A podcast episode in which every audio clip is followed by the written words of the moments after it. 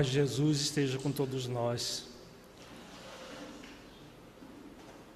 Estaremos nesse final de semana trabalhando um tema de fundamental importância para as nossas vidas, para aqueles que querem desenvolver a saúde integral, a saúde do corpo, da mente, do espírito. Trabalharemos o tema energia dos chakras e o poder terapêutico do amor e da compaixão. Trata-se de um seminário com uma característica de nos levar a uma viagem interior. Essa viagem interior para que nós adentremos em dois, duas virtudes fundamentais para as nossas vidas: o amor e a compaixão. O amor a nós mesmos, o amor ao próximo como a nós mesmos, como nos ensina Jesus, e o amor no seu nível mais sublime, que é aquele amor que ele nos ensinou quando nos disse: Amai-vos uns aos outros como eu vos amei. Que é esse amor ágape, o amor que se traduz em compaixão. Então, nós estaremos no, no dia de hoje e amanhã refletindo sobre o significado desse amor ágape. A palavra ágape em grego significa a, uma incondicionalidade, um amor no nível mais sublime. O grego tem várias palavras para designar o amor. O ágape é a palavra que significa o amor no nível mais sublime, mais profundo. Então é esse amor que se traduz em compaixão. Tem o amor filia, que é esse amor ao próximo como a si mesmo e o amor ágape, aquele que Jesus nos exemplificou e nos recomendou que nos amássemos uns aos outros como ele nos amou.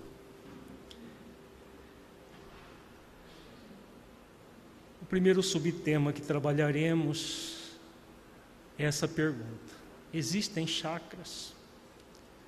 Em nosso movimento espírita, muita gente ainda estranha a palavra chakra é uma palavra sânscrita, sem tradução para nenhuma língua do planeta, por isso é muito utilizada, porque ela, ela, ela é uma palavra que realmente expressa o que é esse órgão que nós temos do corpo fluídico do espírito.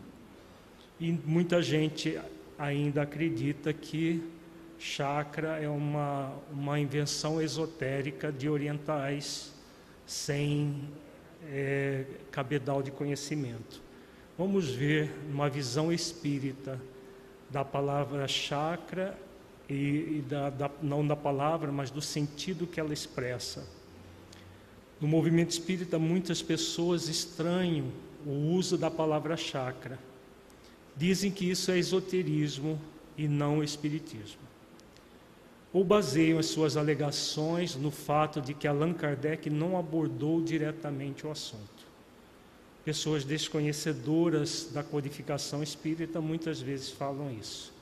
Kardec nunca falou de chakra, nunca falou de nada que pare parecesse chakra ou algo parecido. E, por desconhecimento, negam a existência desse órgão. Será que posturas assim não seriam uma tentativa de dogmatizar a doutrina espírita, que não é teológico-dogmática? Há um movimento muito próprio do ser humano de dogmatizar as coisas. O que é dogmatizar? É tornar inquestionável algo. Então, por exemplo, nós temos dogmas na ciência. Muitos cientistas materialistas colocam o dogma do materialismo como inquestionável. a ciência tem que ser materialista.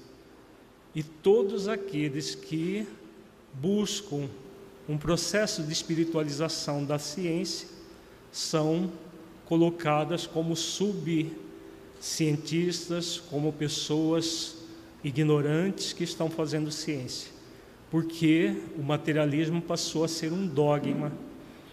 Então não se questiona dogma. Dentro da religião existem os vários dogmas das religiões tradicionais.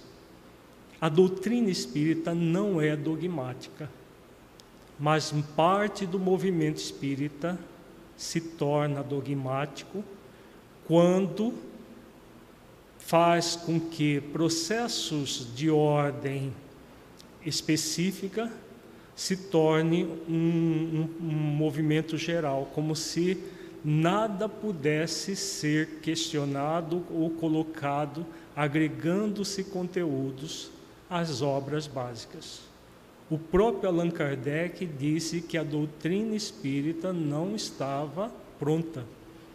Cinco obras não é possível ser colocada em cinco obras todo o conhecimento universal. Impossível. Né? Mesmo que se fossem compêndios iguais aos livros de medicina, aqueles compêndios de duas mil, três mil páginas. É impossível. Por isso que o codificador colocou, a doutrina espírita não está completa.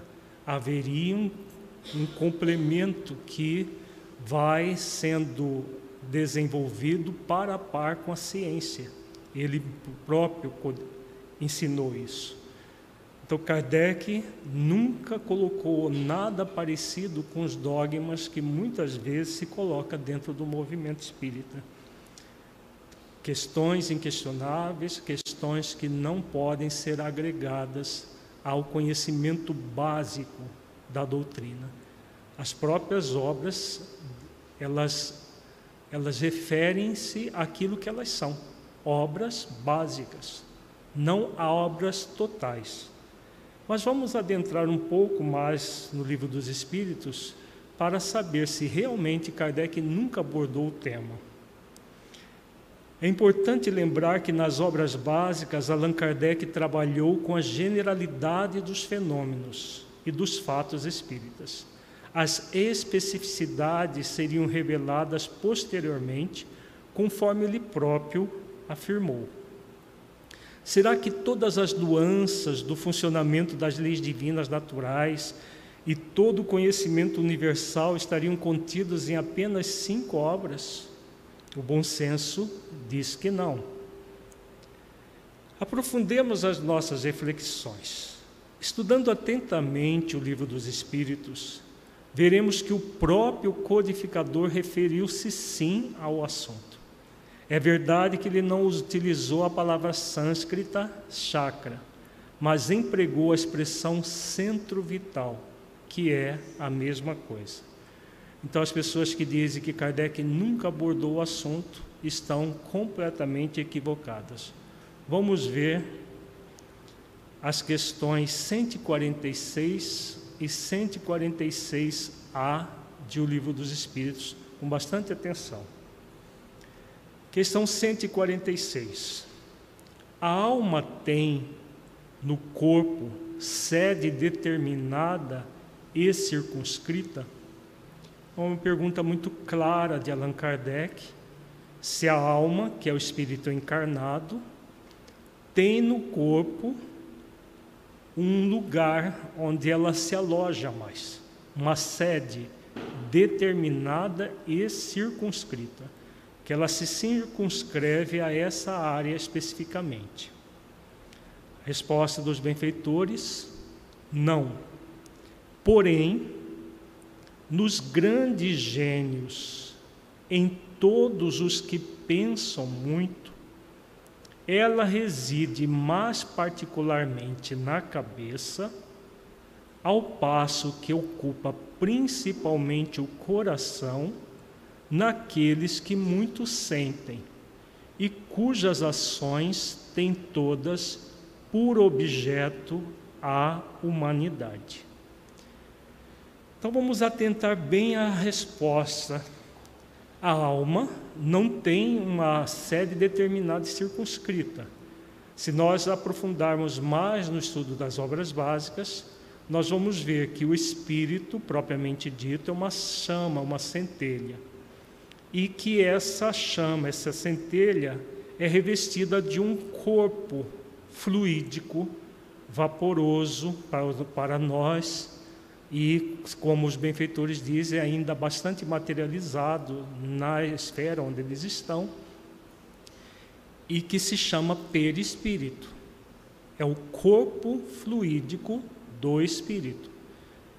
Mas como os benfeitores fazem essa ressalva, que a alma não tem uma, uma sede determinada e circunscrita, mas, é, porém, ela, ela ocupa a cabeça, aqui eles estão falando principalmente do cérebro, né?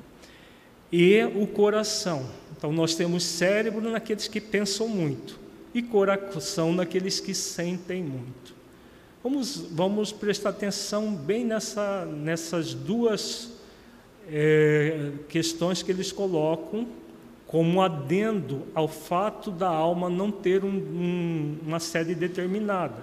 Porque se o, o, o espírito é uma centelha que é envolta pelo perispírito e o perispírito é o modelador do corpo físico, não há como o, o espírito estar num lugar específico. Ele está, ele, ele não fica engaiolado, isso também é colocado nas obras básicas.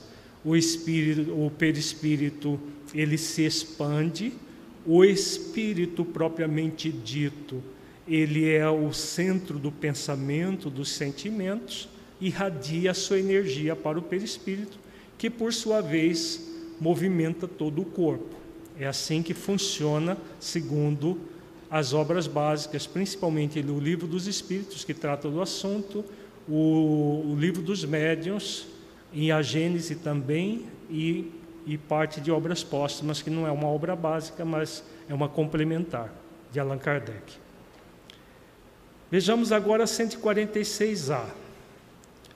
Que se deve pensar da opinião dos que situam a alma num centro vital? Vejamos a palavra, a expressão centro vital.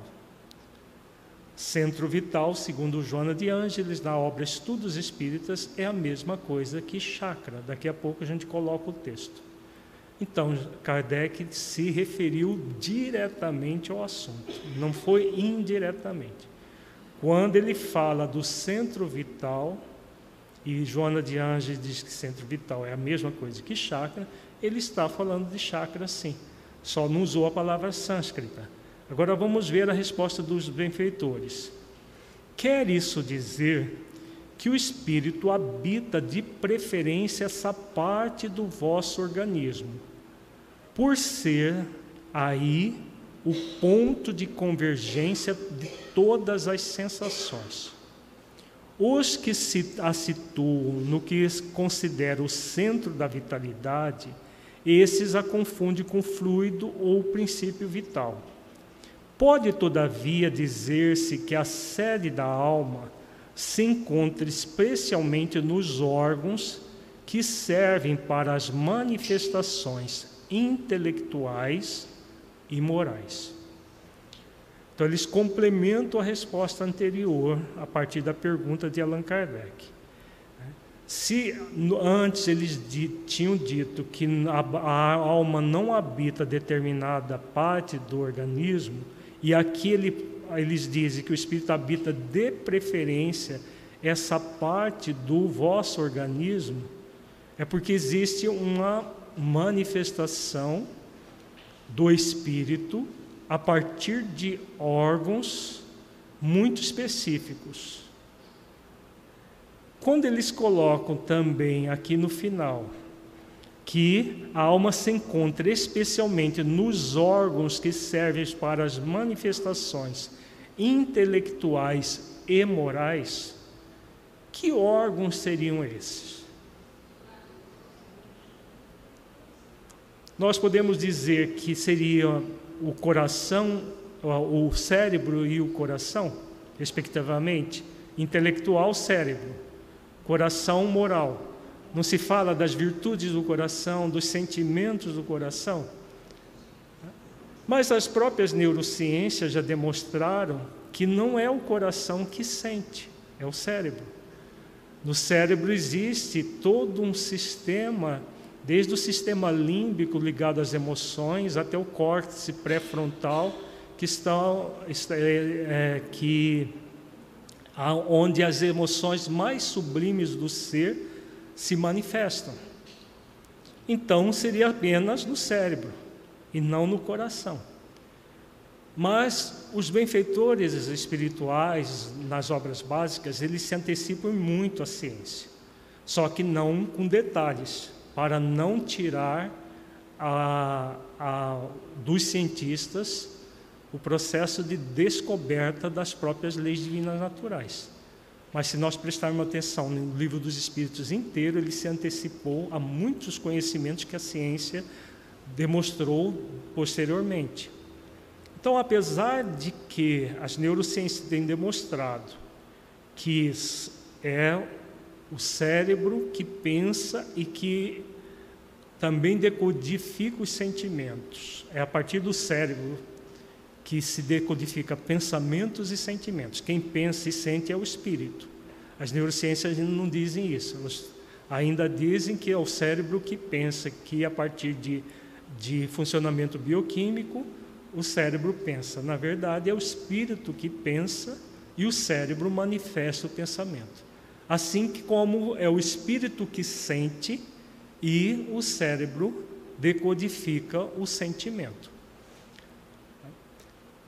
Vejamos, quando eles dizem que a alma, se, é, a sede da alma se encontra especialmente nos órgãos que servem para as manifestações intelectuais e morais, percebe-se nitidamente que eles não estão falando do corpo físico. Vamos adiante na reflexão para nós entendermos. Reflitamos sobre essas afirmações dos espíritos superiores da humanidade que nos legaram a doutrina espírita, eles estão falando do corpo físico ou do perispírito? O que, vocês acham? Estão falando do perispírito, porque o corpo físico não tem propriamente um órgão de manifestação moral. A moral está mais acima do que os sentimentos. Não é, não é simplesmente sentimentos. Moral significa conexão com as leis divinas morais, as leis morais da vida. Moral diz respeito àquilo que existe de mais sublime no espírito. As neurociências já comprovaram que não é o coração que sente as emoções, mas o cérebro. Por que então os benfeitores afirmaram que a alma ocupa principalmente o coração naqueles que muito sentem e cujas ações têm todas por objeto a humanidade, porque eles não estavam se referindo ao corpo físico, mas ao perispírito, muito mais complexo em sua fisiologia do que o corpo, e mais especificamente ao centro vital do coração, ou quarto chakra, denominado chakra do amor cuja virtude equilibradora é a compaixão. Então, eles estão falando principalmente desse quarto chakra que nós vamos trabalhar durante todo o dia de hoje e amanhã, essas duas virtudes, o amor e a compaixão, que são as virtudes que nos conectam principalmente com a lei de amor, justiça e caridade.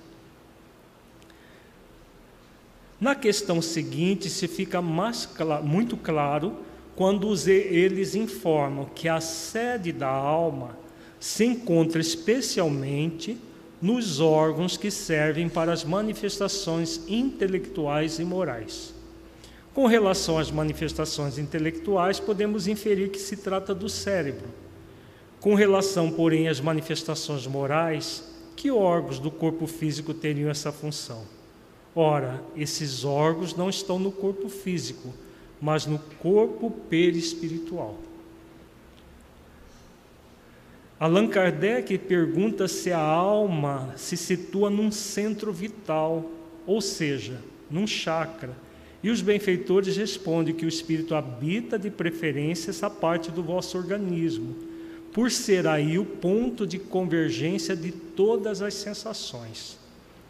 Podemos refletir que eles estão falando do perispírito, dos seus órgãos específicos, os centros vitais ou chakras, órgãos das manifestações morais que não têm correspondentes no corpo físico, apenas estão ligados a este por meio de plexos nervosos e das glândulas endócrinas.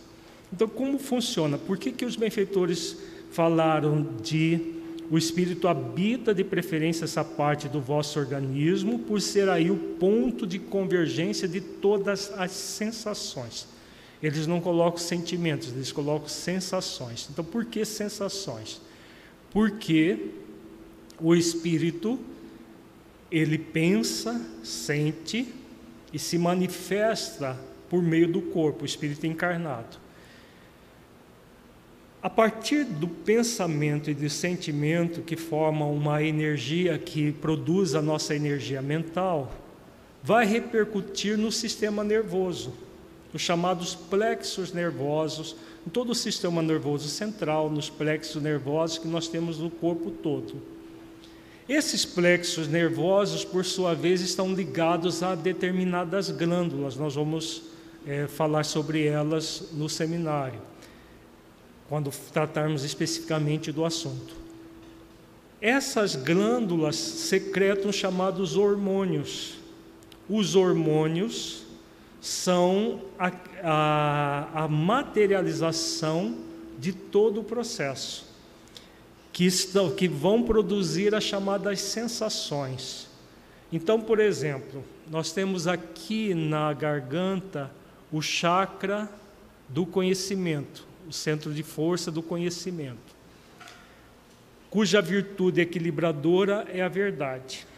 Então, quando a pessoa movimenta-se fazendo o esforço de trazer a verdade para dentro da vida dela, por meio do autoconhecimento e do conhecimento da verdade universal das próprias leis divinas, o que acontece? Ela equilibra toda a energia desse chakra. Com esse equilíbrio energético, o que vai acontecer?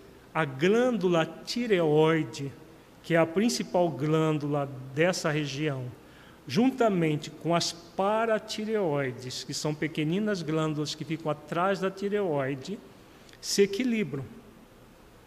Então a glândula tireoide secreta determinados hormônios que são fundamentais para o equilíbrio metabólico do corpo. Então, a partir do equilíbrio do espírito, equilibra-se o perispírito, que equilibra o corpo físico. É assim que funciona. A partir do exercício da virtude equilibradora daquele chakra, aquele centro vital, o que vai acontecer com as sensações? As sensações são equilibradas.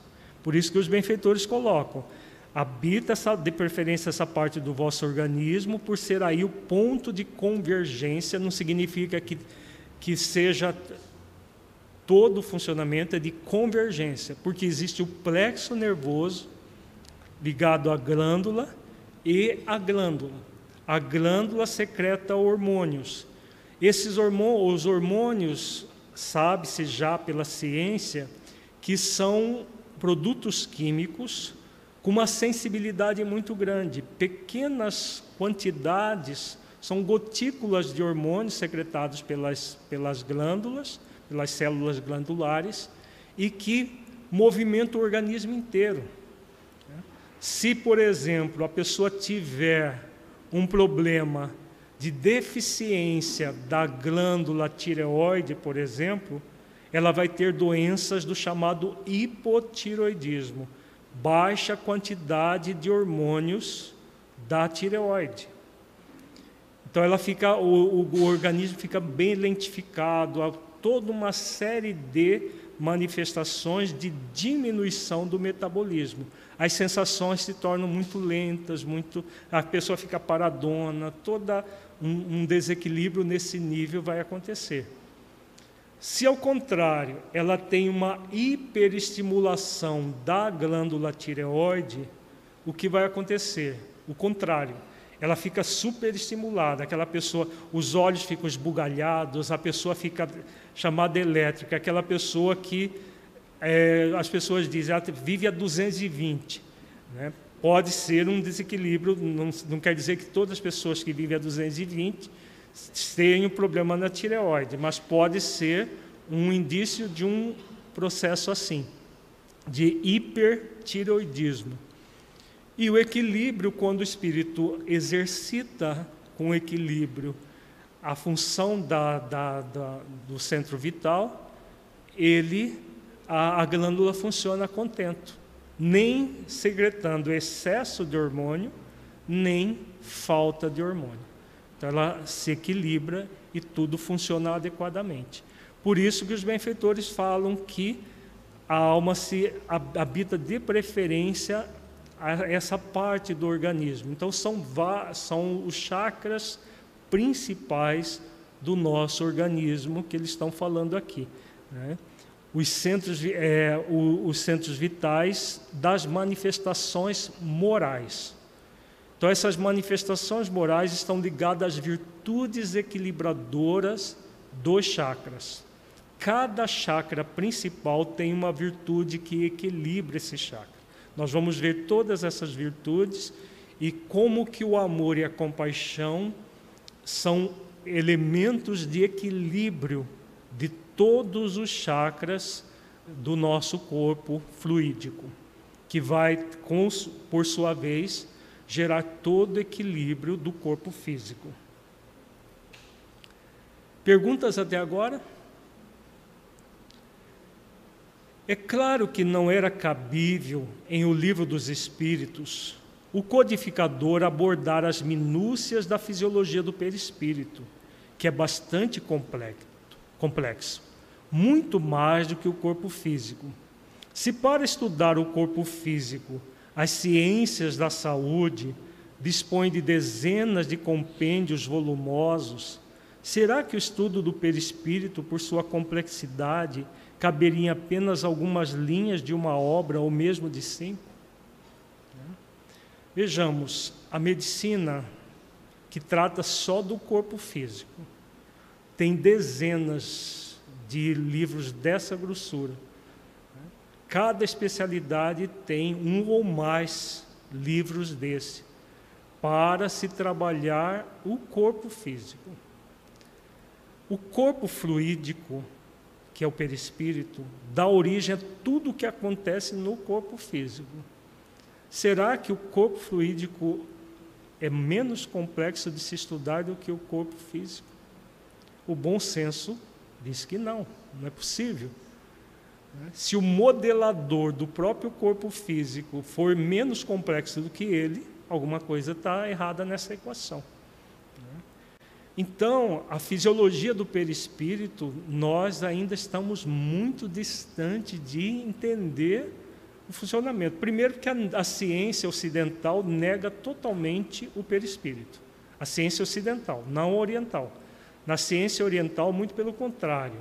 O perispírito é estudado já há milênios é tão estudado o perispírito na, na, na, nas ciências orientais, principalmente na medicina tradicional chinesa, que deu origem ao, ao, à chamada ciência da acupuntura. A acupuntura nada mais é do que um processo desenvolvido durante milênios por cientistas que, por intuição, por orientações espirituais, de, das mais diversas formas, foram estudando o funcionamento do perispírito e descobriram o funcionamento da, do, do, dos chamados centros vitais, das, da, dos chakras, tanto é que a palavra é sânscrita, é, é oriental, e a, O, o sistema da acupuntura, por exemplo, nada mais é do que estímulo nos chamados microchakras que temos na pele. Do, a pele do corpo todo nosso tem pontos que se ligam aos chakras principais. E esses pontos são possíveis de serem estimulados a energia ou retirada a energia para o equilíbrio do corpo. Na China faz-se cirurgia de tórax apenas com anestesia, com uma, uma agulha no dedão do pé, por exemplo.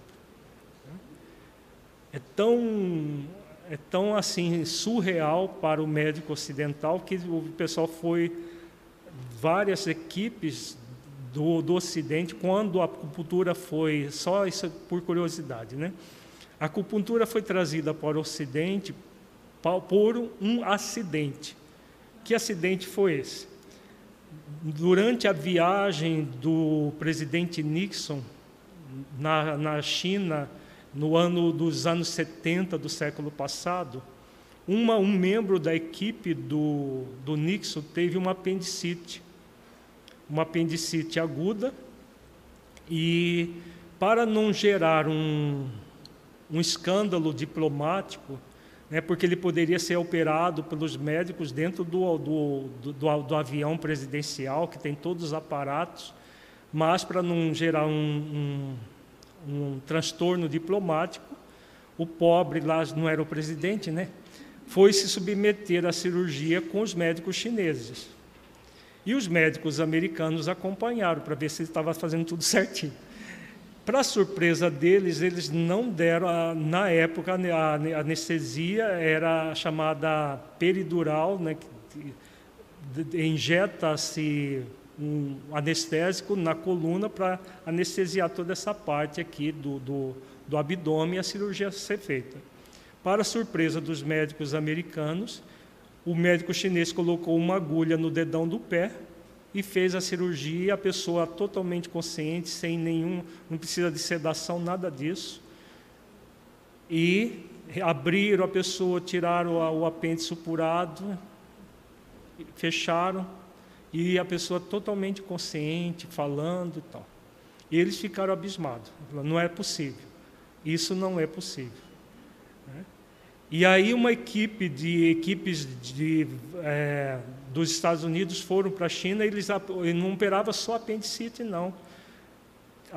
Operavam coração, pulmão, abrindo o tórax, colocando o coração para fora e a pessoa tomando chá, totalmente consciente. Isso para o médico ocidental que está acostumado com intubação, até hoje, né, se intuba a pessoa, enche de droga, para a pessoa ficar totalmente paralisada, paralisa tudo para poder fazer uma cirurgia é, cardíaca, por exemplo, ou pulmonar. E lá não. Tudo é feito com anestesia com acupuntura. É porque o processo funciona. Né? Claro que nenhum ocidental se atreve a fazer uma cirurgia de tórax com agulha na, com anestesia com acupuntura. É preciso anos de, de treinamento para se chegar nesse nível de é, de capacidade de, de manipulação dos chakras do corpo fluídico. A partir da, dos microchakras da pele se une aos chakras, do, do, aos chakras principais, como eles estão ligados aos plexos nervosos, o processo de anestesia acontece, que nós ainda não sabemos como que acontece. A ciência ocidental ainda nega, inclusive, pelo espírito. Admite-se hoje a acupuntura é especialidade médica no Brasil, mas admite-se como se fosse tudo um processo puramente de estímulo nervoso. Então, estimula, estimula o sistema nervoso, a pessoa é, se cura de várias doenças pelo estímulo do sistema nervoso. Na verdade, os orientais não, não, não aceitam nada disso. Eles, eles sabem dos meridianos, das energias que circulam, tudo é funciona, funciona com base nas energias, nas energias dos chakras, que movimentam todo o corpo de uma forma muito complexa. Então, isso tudo para a gente refletir. O perispírito é muito mais complexo do que o corpo físico. Um médico chinês, para fazer uma cirurgia com desse tipo, com, uma, com uma, apenas uma agulha no dedão do pé da pessoa, precisa de anos de estudos do perispírito, porque eles estudam o perispírito, eles dão um outro nome. Né? Eles dão a, a, a, energia vital, por exemplo, nós chamamos de energia vital, eles chamam de Ki, né? que é o, a energia que circula no, no corpo fluídico do espírito. Mas eles estudam já há muitos anos tudo isso e deu origem a essa ciência fantástica chamada acupuntura, muito respeitável, inclusive. Estudamos os chakras há muitos anos, analisando-os pelo prisma moral, isto é, enfocando as virtudes que geram harmonia de cada um deles. Conhecê-las para poder senti-las e vivenciá-las é fundamental para o nosso equilíbrio físico, psíquico e espiritual. Mais importante para o leigo não é conhecer as minúcias do funcionamento fisiológico dos chakras. Isso é, é próprio para quem trabalha com as, as ciências da área da saúde que manipula energia. Para o médico homeopata, para o acupunturista, é muito importante saber como funcionam todas essas energias, os detalhes do funcionamento do ponto de vista fisiológico. Para o leigo, mais importante e claro que para o profissional também, é saber que cada chakra ele tem uma função moral e cada um deles tem uma virtude que equilibra. Quando nós nos recusamos a exercitar essas virtudes, não é uma questão puramente moral que vai gerar de problemas para nós. Quando nós recusamos a exercitar uma determinada virtude que equilibra determinado chakra, nós estamos nos sujeitando a doenças que, que são ligadas ao funcionamento daquele chakra específico. Tá? E quando nós nos propomos a exercitar as virtudes, nós estamos trabalhando pela nossa saúde integral, a saúde no nível mais profundo, a saúde do do espírito, a saúde do corpo fluídico do espírito e a saúde do corpo físico. Nós vemos o exercício das virtudes como um, um fator que vai muito além das questões puramente morais. Na próxima terça, nós vamos começar aqui na Federação o estudo da, da glândula pineal, que é a glândula da vida moral, a glândula que, que está ligada ao sétimo chakra, o chakra da transcendência. E a Alexandre, que dá orientação no livro Missionários da Luz para André Luiz, fala exatamente isso. Que desenvolver as virtudes é muito mais do que um processo moral ligado às religiões. Desenvolver as virtudes é algo ligado à nossa saúde no nível mais profundo. Então, aqueles que quiserem maior é, detalhar mais essa questão da, das virtudes, o funcionamento da energia mental e de tudo mais, a partir da próxima terça, já o merchandising, é, terça-feira, às oito e meia, às, às dez horas da noite, nós estaremos nesse novo módulo do estudo reflexivo, a epífise, a glândula da vida mental. A epífise a glândula ligada ao sétimo chakra, nós vamos falar um pouco sobre ela uh, ainda hoje. Por isso, a questão que se apresenta vai além da utilização de nomenclaturas, chakra, centro vital, centro de força. Nossa intenção é, é ater-nos, atermos-nos ao exercício das virtudes relacionadas ao cumprimento das leis divinas. Então, essa questão dogmática do movimento, ah, existe chakra, chakra é esoterismo, isso tudo é de, de menor importância. São processos de polêmicas para distrair do mais importante. O mais importante é saber que o nosso corpo fluídico tem uma questão moral ligada a ele. Está lá claro na questão do livro dos Espíritos. E se tem uma questão moral, vamos nos moralizar. O que mais importa é isso, o convite à moralização. Na literatura espírita, os estudos referentes ao funcionamento do perispírito têm sido amplos, com utilização ou não da palavra chakra. As referências mais vastas sobre os chakras aparecem nas obras de André Luiz, que utiliza a expressão centro de força, centros de força. Podemos encontrá-las nos livros Evolução em Dois Mundos, Mecanismo da Mediunidade, Missionários da Luz, Obreiros da Vida Eterna, Sexo e Destino Entre a Terra e o Céu. Manuel Filomeno de Miranda, em várias de suas obras psicografadas por Divaldo Franco, cita os chakras já em 1970, no livro Nos Bastidores da Obsessão, publicado pela FEB, capítulo 3, Filomeno diz o seguinte: Ativados os chakras através dos passes habilmente aplicados, a paciente desdobrada parcialmente pelo sono físico pareceu sofrer um delíquio, delíquio. Aí ele coloca uma nota de rodapé. Chakra é uma palavra sânscrita que significa roda, nota do autor espiritual. Então, aqui, pela primeira vez na literatura espírita, aparece a palavra chakra, um livro publicado pela FEB. Depois, em várias obras do, de Filomeno de Miranda, publicada pela é, Leal, também aparece a palavra chakras, literalmente, não como centro de força, como André Luiz já tinha colocado. Joana de Anges, nos anos 1980 do século passado, lega-nos a, a, obra Estudos Espíritas, publicada também pela FEB, em cujo capítulo 4 aborda o perispírito. Ela diz: Desde épocas imemoriais, a filosofia hindu, estudando as suas manifestações do ser reencarnado, relacionou com chakras ou centros vitais. Kardec usa a palavra centro vital naquela pergunta, lembram? Aqui ela fala exatamente isso, que chakra e centro vital é a mesma coisa, que se encontra em perfeito comando dos órgãos fundamentais da vida.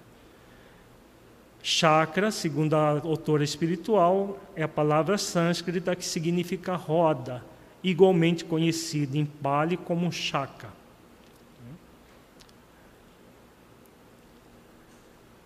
Os chakras fazem parte do perispírito e estão de acordo com as leis divinas, naturais.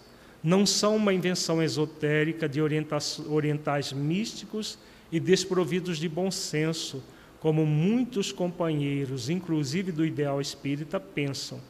Estudá-los, então, significa compreender a fisiologia do perispírito e suas manifestações. Né?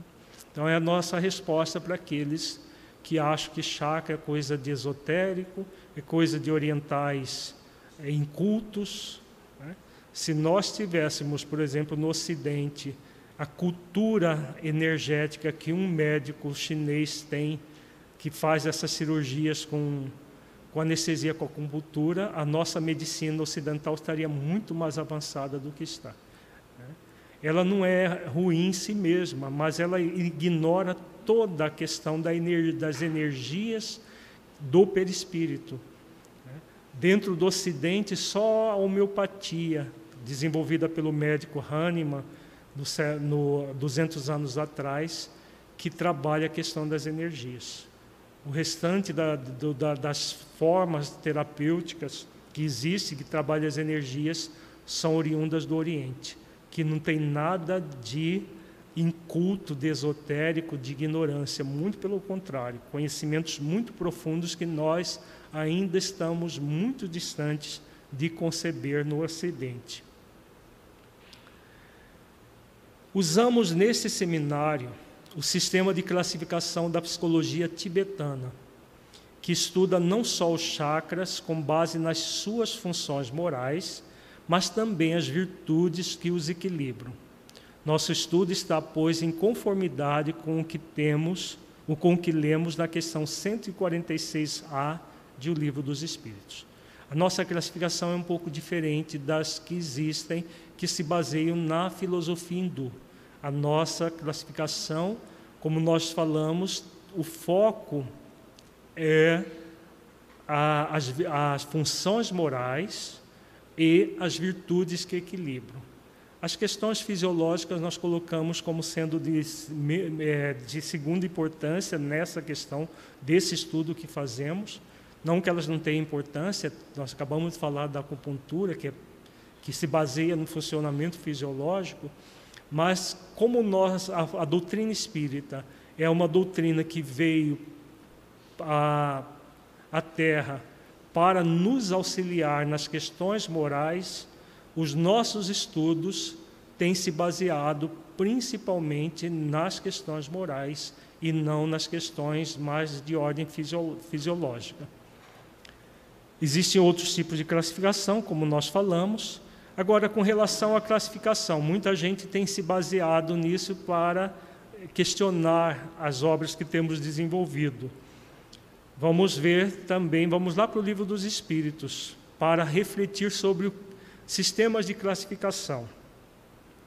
Ainda com relação aos sistemas de classificação, é importante lembrar que o próprio codificador, na questão 100 de O Livro dos Espíritos, ao abordar a escala espírita, afirma que as classificações nada têm de absolutas.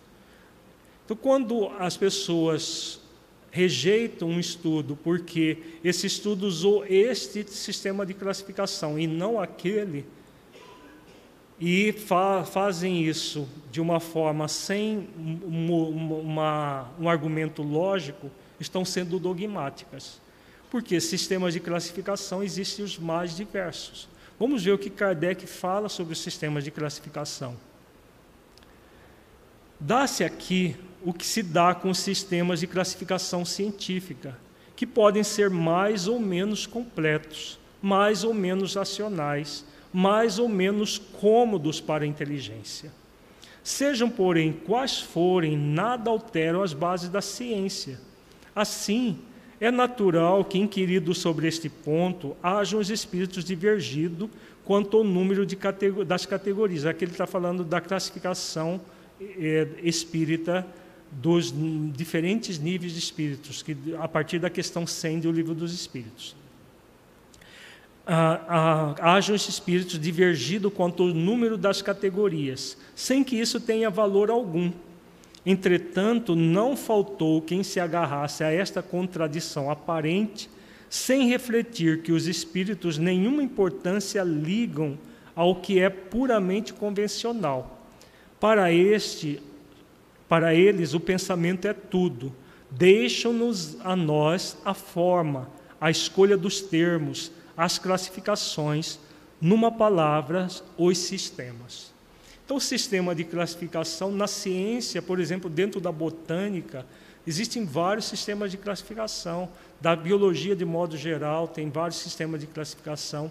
Eles não são absolutos, não existe nenhum sistema de classificação absoluto. Então, o, o sistema de classificação da psicologia tibetana que nós usamos não é absoluto, como também não é o absoluto da classificação da filosofia hindu. São sistemas que pro, com propostas diferentes. Então, como diz Kardec aqui, muitas vezes a pessoa se agarra a essa contradição aparente para refutar o todo de um processo simplesmente por causa de uma uma questão de menor importância.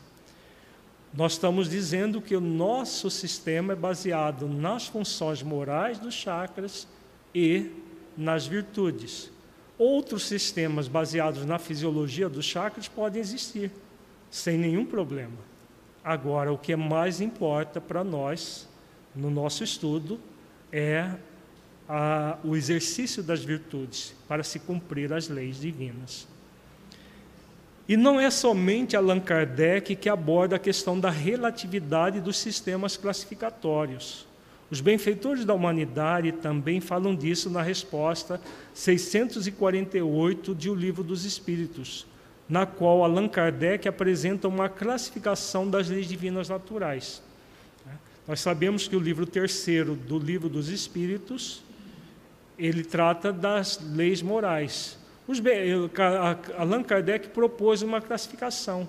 Os benfeitores colocaram que aquela classificação não é absoluta também. Tem muita gente também dizendo que nós estamos criando leis que não existem. É quando falamos, por exemplo, da lei de permissão, da própria lei de causa e efeito, que não tem um capítulo sobre ela no livro dos Espíritos. Nós falamos de lei de responsabilidade, mas está tudo lá implícito. E os sistemas de classificação não são absolutos.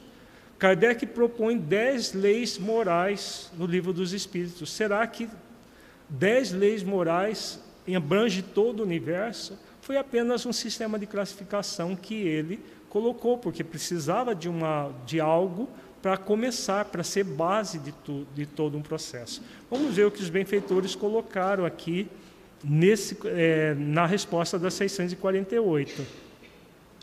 Kardec pergunta: que pensais da divisão da lei natural em dez partes, compreendendo as leis de adoração? Aqui ele coloca as leis que estão lá no livro dos Espíritos: lei de adoração, trabalho, reprodução, conservação, destruição, sociedade, progresso, igualdade, liberdade e, por fim, a de justiça, amor e caridade.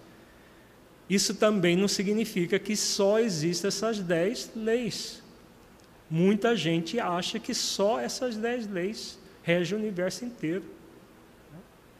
Veja que há uma dogmatização da doutrina espírita que não é dogmática. A resposta é muito clara. Vejamos aqui.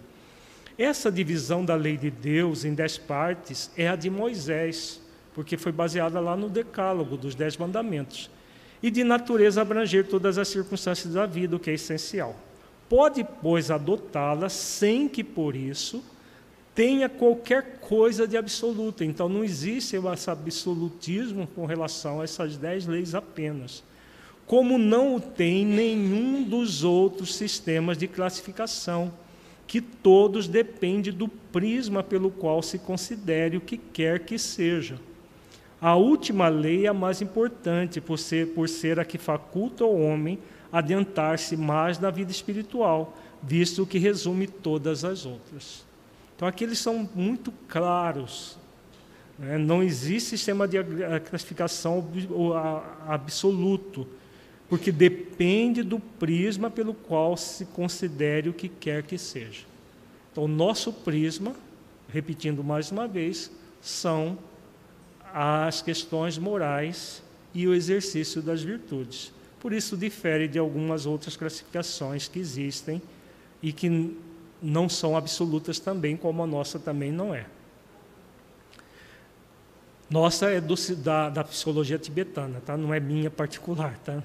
Da, da psicologia tibetana, que é uma, uma, uma ciência milenar também. No sistema que utilizamos, o prisma que focalizamos é o das manifestações morais com as virtudes dos chakras e as suas funções psíquicas. Nosso intento é compreender que tais funções não são apenas fisiológicas, mas estão ligadas às virtudes que proporcionam a moralização do ser humano na busca de sua espiritualização, cumprindo as leis divinas e aproximando-se cada vez mais de Deus. Então, esse é o grande objetivo da vida nós cumprirmos as leis divinas por meio das virtudes, nos aproximando cada vez mais de Deus, conforme nos ensina a questão 115 de O Livro dos Espíritos. Perguntas até agora, gente? Vamos para o nosso. Como que é? Não. Hum ela trabalha os chakras dentro da visão moral e do exercício das virtudes. Cada chakra tem uma virtude específica que equilibra aquele chakra. Nós vamos ver tudo isso em detalhes. Vejamos agora os chakras e as suas funções físicas, psíquicas e espirituais.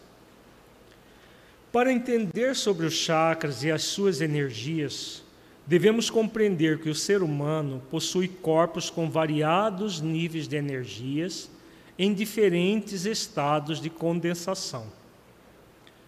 Em uma visão simplificada no plano energético, percebemos três realidades: essencial, intermediária e física. Então, a nossa realidade essencial é espírito na sua essência. Segundo o livro dos Espíritos, é uma centelha, uma chama. É, então, é pura energia. A realidade intermediária é o próprio corpo fluídico do espírito, o perispírito. E a realidade física, o nosso corpo físico. A realidade essencial ou causal exprime a essência divina que todos nós somos. É o nosso lado luz. Propriedades específicas compõem sua natureza, entre elas a energia elétrica e magnética em estado essencial. Né? Então, como no livro do Espírito fala que o Espírito é uma chama, é uma centelha, eles estão falando de energia, energia elétrica e magnética, eletromagnética, que é a, o fulcro central do espírito. Para nós ainda é trabalhoso para entender essa, essa, como funciona o espírito na sua essência. Os próprios espíritos superiores dizem que agora que eles começam a estudar isso. Então é importante nós sabermos que existe essa centelha, que nós somos essa centelha. Né? Por enquanto ainda não conseguimos entender as minúcias do funcionamento, até para entender o perispírito, para nós é complexo, imagina para entender o espírito na sua essência. Por enquanto, o que basta para nós é saber que nós somos isso. Nós somos uma essência divina. É o espírito em sua essência, cujas energias, quando em harmonia, equilibram os chakras, promovendo a saúde, mas que, quando bloqueadas pelos atos de desamor, geram as doenças. Para nós, o que é mais importante saber que todas as vezes que nós exercitamos o amor nas suas múltiplas manifestações, nós estamos promovendo saúde. E todas as vezes que nós agimos com desamor para conosco, para o nosso próximo, nós estamos produzindo doença. Quando nós falamos saúde e doença, saúde no nível mais profundo e doença no nível mais profundo, que é a saúde do espírito e a doença do espírito. Então, a escolha será sempre nossa. Todo movimento desamoroso da nossa parte gera doenças do espírito. Claro que a doença não vai ficar lá na essência divina. A essência divina não adoece do ponto de vista de que vai ficar lá com uma, um tumor na essência divina. Não é isso, não é assim que funciona. Mas todo ato de desamor inibe as energias da própria essência divina. E como é a essência divina que gera o equilíbrio de tudo, se a energia está inibida, o que vai acontecer? Desequilíbrio energético. O desequilíbrio energético vai desequilibrar os chakras. Os chakras se manifestam pelo, se manifesta pelo sistema nervoso e sistema endócrino. O que vai acontecer? Nós temos o sistema nervoso preside o corpo todo, os, os hormônios fazem o funcionamento do nosso corpo todo. O que vai acontecer? É um desequilíbrio energético que produz doenças, desde doenças infecciosas até doenças tumorais, cânceres, doenças autoimunes. Tem um cardápio enorme para a gente escolher qual que você vai querer né, desenvolver pelos bloqueios energéticos. Esse cardápio depende das nossas é, das escolhas que nós fizemos, fazemos agora nesta existência e de, das que nós já fizemos no passado. Então, quanto mais desamor nós produzimos no passado espiritual, a Solange está pedindo microfone. Quanto mais desamor que nós é, produzimos no nosso passado espiritual e no presente maior vão, maiores vão ser as somas das nossas, dos nossos bloqueios energéticos, consequentemente das doenças, das doenças que nós mesmos herdamos de nós. Então, nós não produzimos doenças só no presente, Nós já herdamos de nós toda uma série de manifestações de bloqueios energéticos que dão predisposições a determinadas doenças. Tem gente que traz predisposições no sistema circulatório, outras trazem disposição no sistema respiratório, outras predisposição no sistema endócrino, outras no digestivo e assim por diante. Né? No sistema imunológico, são várias as predisposições que nós trazemos de acordo com os bloqueios produzidos pelos atos de desamor praticados no passado espiritual, porque nós somos herdeiros de nós mesmos. O nosso perispírito não foi construído agora. Nós trazemos o perispírito de outras encarnações. O corpo foi construído nesta existência, mas o perispírito não. Dá para entender isso, gente? Ah, tem pergunta, Solange, por favor.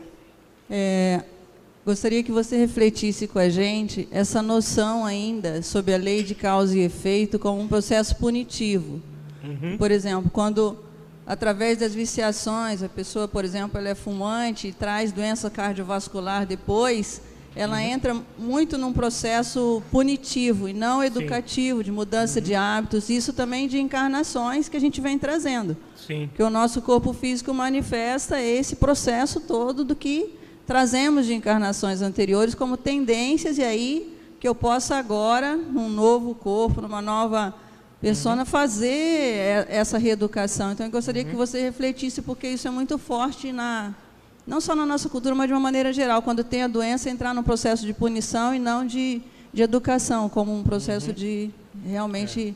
reparar esses, isso. É, excelente a pergunta da, da, da, Solange, né? Como que acontece esse processo de reeducação mental e emocional? Todo o processo surge exatamente das três leis atinentes a essa questão: lei de liberdade, lei de responsabilidade e lei de causa e efeito. As leis divinas nunca são punitivas. É muito importante nós lembrarmos isso. As leis não punem, não existe lei de punição. Existe lei de liberdade, de responsabilidade e de causa e efeito. Não existe um capítulo do livro do Espírito que fala da lei de, de, de, de responsabilidade nem de causa e efeito. Mas no primeira questão que fala sobre a lei de liberdade, as outras duas estão implícitas. Porque é aquilo que nós falamos, as classificações não são absolutas.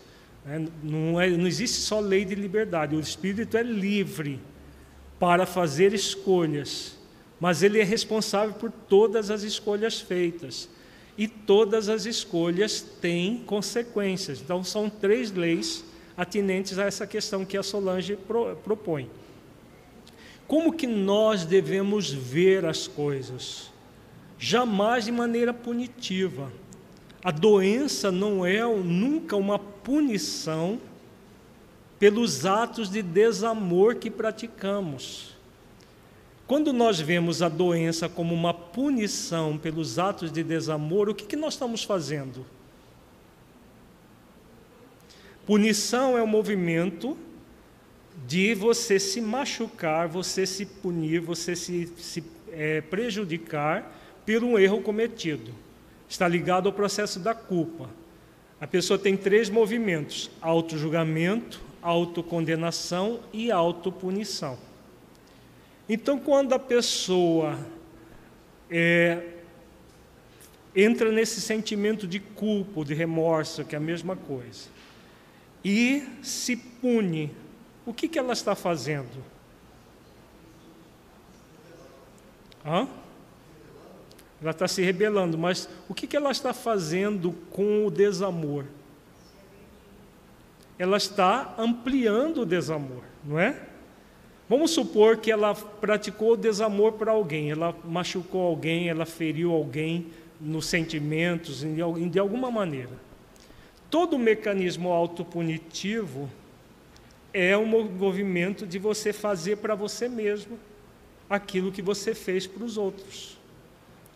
Então, quando a pessoa vê a doença como um mecanismo punitivo, o que, que ela está fazendo? ela está ampliando a causa da doença. Ela está ampliando o desamor. Só que agora não o desamor para os outros. O desamor é para ela. Vai funcionar? Vai. Para ampliar o cardápio de doença. Né? Então, de uma doença pequena, ela pode transformar numa doença muito grande. Vai ampliar cada vez mais esse o movimento doentio. Então, de um processo, por exemplo, X, ela agrega X mais Y mais Z e vai agregando. A doença vai se ampliando cada vez mais né, num processo assim. Por quê? Porque o desamor está se ampliando. Então, a função da lei de causa e efeito não é punitiva, é reeducativa.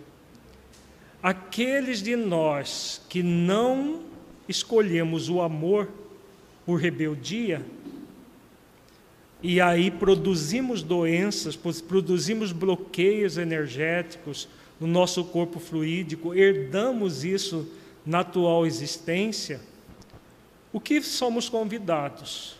Já que a causa é o desamor, o que é o lógico? Trabalhar o amor. Quando se mudam as causas, o que, que vai acontecer com os efeitos? Você muda também. Né? Se a causa da doença é o desamor, você mudando a causa de uma forma amorosa, os efeitos vão ser gradualmente a saúde. Então a pessoa gradualmente vai desenvolvendo a saúde pelo movimento amoroso que ela tem. Então, quando vem a doença, não é para que a gente xingue a doença, fique de, de, com raiva da doença. Muito pelo contrário. O objetivo é você acolher a doença como um sinal de alerta. É um sinal de alerta para que você mude a atitude mudando a atitude, as causas. Claro que uma doença que já degenerou seus órgãos, não, não é simplesmente mudando a atitude que você vai refazer o órgão. Por quê? Se houve uma degeneração em um órgão vital, se não é, por exemplo, se, se tem uma degeneração de uma mucosa, a mucosa, por exemplo, pode se reconstruir totalmente. Mas se é uma degeneração de um órgão como o coração, a pessoa já teve um infarto e parte do coração morreu, não volta mais, não tem como. Mas ela pode promover a saúde cardíaca trabalhando a energia do amor, por ela mesma. E aí o que vai acontecer? A doença não progride, ela se estaciona, não regride aquilo que já houve é, alteração é, anatômica. Mas como a mudança energética acontece, com a mudança energética há o equilíbrio energético do corpo fluídico e aí o equilíbrio do corpo físico dentro daquilo que é possível equilibrar. É assim que funciona. É assim que o mecanismo reeducativo da lei de causa e efeito deve ser acolhido por nós, sempre de uma forma amorosa, de uma forma acolhedora, jamais de com blasfêmia, com revolta, né? porque se você é, recebe uma doença com revolta, você vai ampliar as causas da doença. É assim que funciona. Fala, Suíla. É, a parte da pergunta você já respondeu, mas você crê que em uma única reencarnação você pode é, reconstruir algo que já veio de outra? Vamos dizer lá, eu pratiquei um desamor e sofro hoje as consequências dele na matéria. Uhum. Em uma única, eu consigo, desde que não seja já afetado o órgão, se, uh, se não houve lesões ainda no órgão atinente àquela. É, porque o que, que acontece? No perispírito, nós formamos determinadas manchas energéticas. Vamos usar essa mancha energética como uma metáfora, como uma alegoria. Então, essa mancha energética produz exatamente esses bloqueios que estão aqui. Quando esses bloqueios estão no perispírito, gradualmente eles vão ser somatizados. O corpo físico vai, vai, é, vai acabar absorvendo isso e produzindo lesões no órgão. Enquanto está no nível energético, é possível reverter totalmente. Tá? Esse é o grande objetivo do exercício das virtudes. Quanto mais você exercita as virtudes, mais você reverte energeticamente as causas da doença. Tá? Então, a pessoa pode, se está no nível apenas é, energético, reverter totalmente. Se já houve alterações funcionais, o que, é alteração funcional? É, o órgão começa a ter, por exemplo, uma determinadas disfunções que são acusadas em exame. Por exemplo, excesso de, de triglicérides, excesso de colesterol, são alterações funcionais. Ainda não geraram, é, ainda não geraram alterações físicas. Tá? Com o tempo, o que, que pode acontecer? Vai formando uma placa de ateroma no, numa artéria é, coronária, que é uma artéria do coração. É, vão, estamos focando o infarto, por exemplo, que nós falávamos agora há pouco. Com essa, essa formação da placa de ateroma, já está havendo uma alteração lesional, está havendo uma lesão no órgão. É uma lesão ainda inicial. Se essa lesão progredir, pode fechar totalmente a artéria. Quando fecha totalmente a artéria, o infarto acontece. Quando o infarto aconteceu, que uma parte do coração morre, o músculo cardíaco morre, se não foi, foi uma área pequena, a pessoa sobrevive. Se for uma área muito grande, é o chamado infarto fulminante. A pessoa não tem, não tem escapatória. Mas se houve uma, uma obstrução de uma artéria secundária, por exemplo, e, e, e só uma parte do coração morreu, essa lesão é irreversível, não tem mais jeito. Né? Então vejamos, da energia até a lesão irreversível são anos de, de, de, de, de processos, não é de uma hora para outra. Ninguém sai da função do órgão, do desamor, por exemplo, do ódio, para um infarto, a não ser que a pessoa já tenha a, a obstrução da, da artéria. Se ela tiver uma obstrução da artéria e tiver uma, uma, uma vibração de cólera, de ódio muito grande, isso pode gerar um coágulo naquela região e ela vir a ter um infarto fulminante. Né? Mas a, o processo é gradativo, porque a chamada homeostase, que é a, o mecanismo que Deus criou para o nosso próprio organismo se equilibrar, é muito intenso. Se existe homeostase no corpo físico, imagina o nível de homeostase que existe no corpo fluídico. Energeticamente, o corpo fluídico está o tempo todo buscando se equilibrar, assim como o corpo físico também o tempo todo está buscando se equilibrar. Vai depender sempre de nós, do nosso esforço de trabalhar as questões morais. Quanto mais exercício de virtudes nós fizermos, mais a, é, as causas energéticas melhoram. Como as causas melhor, energéticas melhoram, o que, que vai acontecer na ponta final, que é o corpo físico? Também é uma melhoria. Então, quando não há uma lesão, né, voltando a sua, é, concluindo a sua pergunta, quando não há uma lesão, podemos reverter totalmente.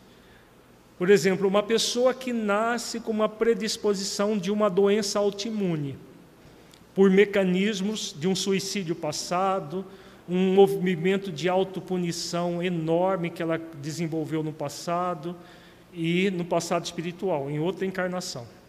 Vamos supor que esse processo não começou agora nesta existência, porque tudo isso pode começar agora nessa existência. Senão a gente vai achar que tudo vem do passado. Não, tem muita coisa que vem da atual existência, que está lá no, no Evangelho segundo o Espiritismo, causas atuais das aflições.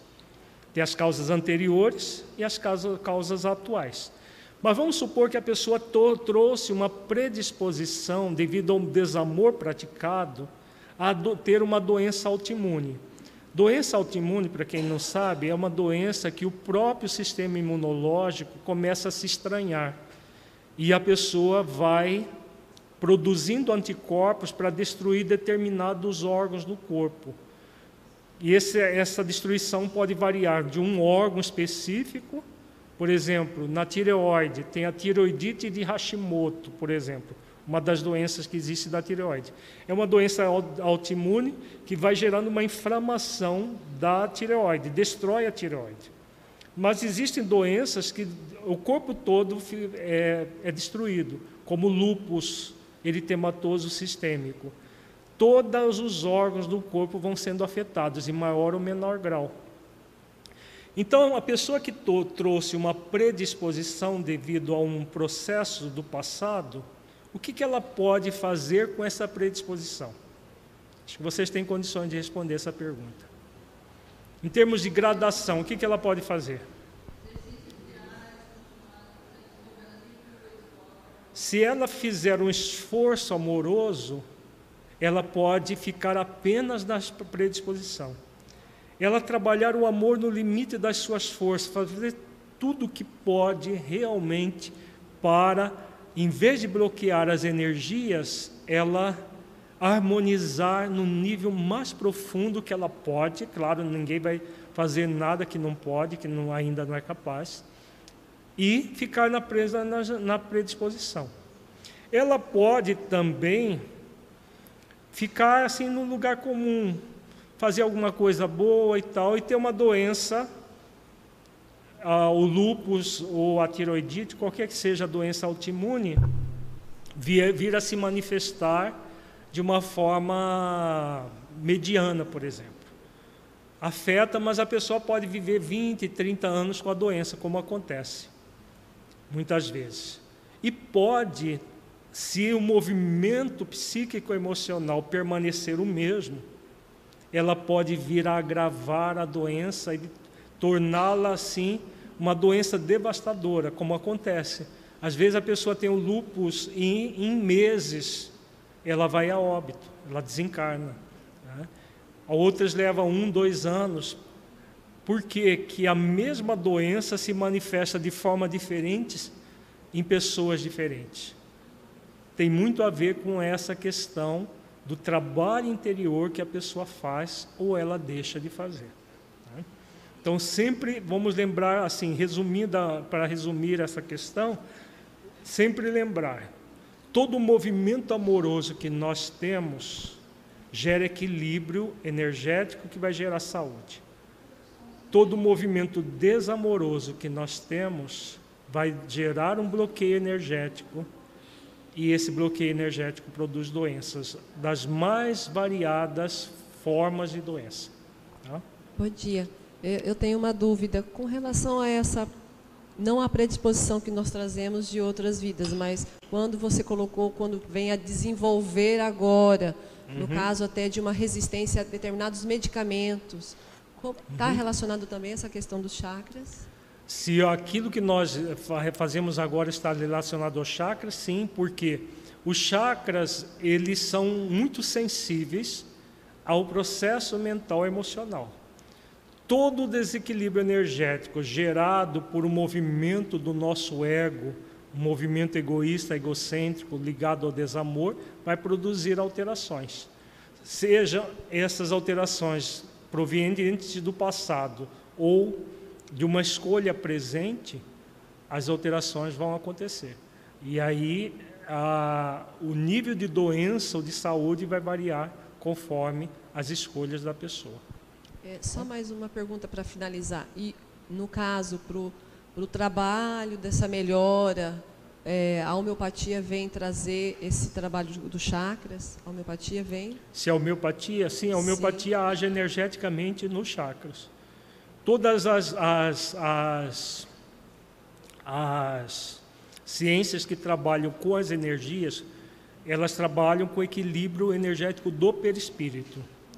O espírito, quem muda somos nós, pelo processo da educação mental e emocional.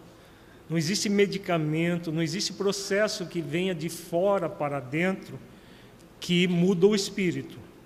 É, então, por isso que nós falamos, questões morais é conexão com leis divinas e exercício das virtudes. Isso que gera cura profunda do ser. A homeopatia age no, no, no corpo fluídico, então ela vai agir equilibrando energeticamente os chakras, da mesma forma que a acupuntura também faz a mesma coisa. É um com, com técnicas diferentes, procedimentos diferentes. A acupuntura é com agulhas ou com laser para gerar estímulos energéticos nos pontos ligados aos chakras principais. O remédio homeopático são é, substâncias dos três reinos na natureza que energeticamente vão equilibrar também os chakras do perispírito dentro daquilo que é possível se equilibrar para aquela pessoa. Né? Eu sempre digo, como médico homeopata, que muitas vezes a pessoa busca uma cura milagrosa, né? Ela quer que o remédio resolva. Ah, eu tenho uma ansiedade enorme, eu quero que o remédio acabe com minha ansiedade. Né? Não existe remédio que acabe com a ansiedade de ninguém.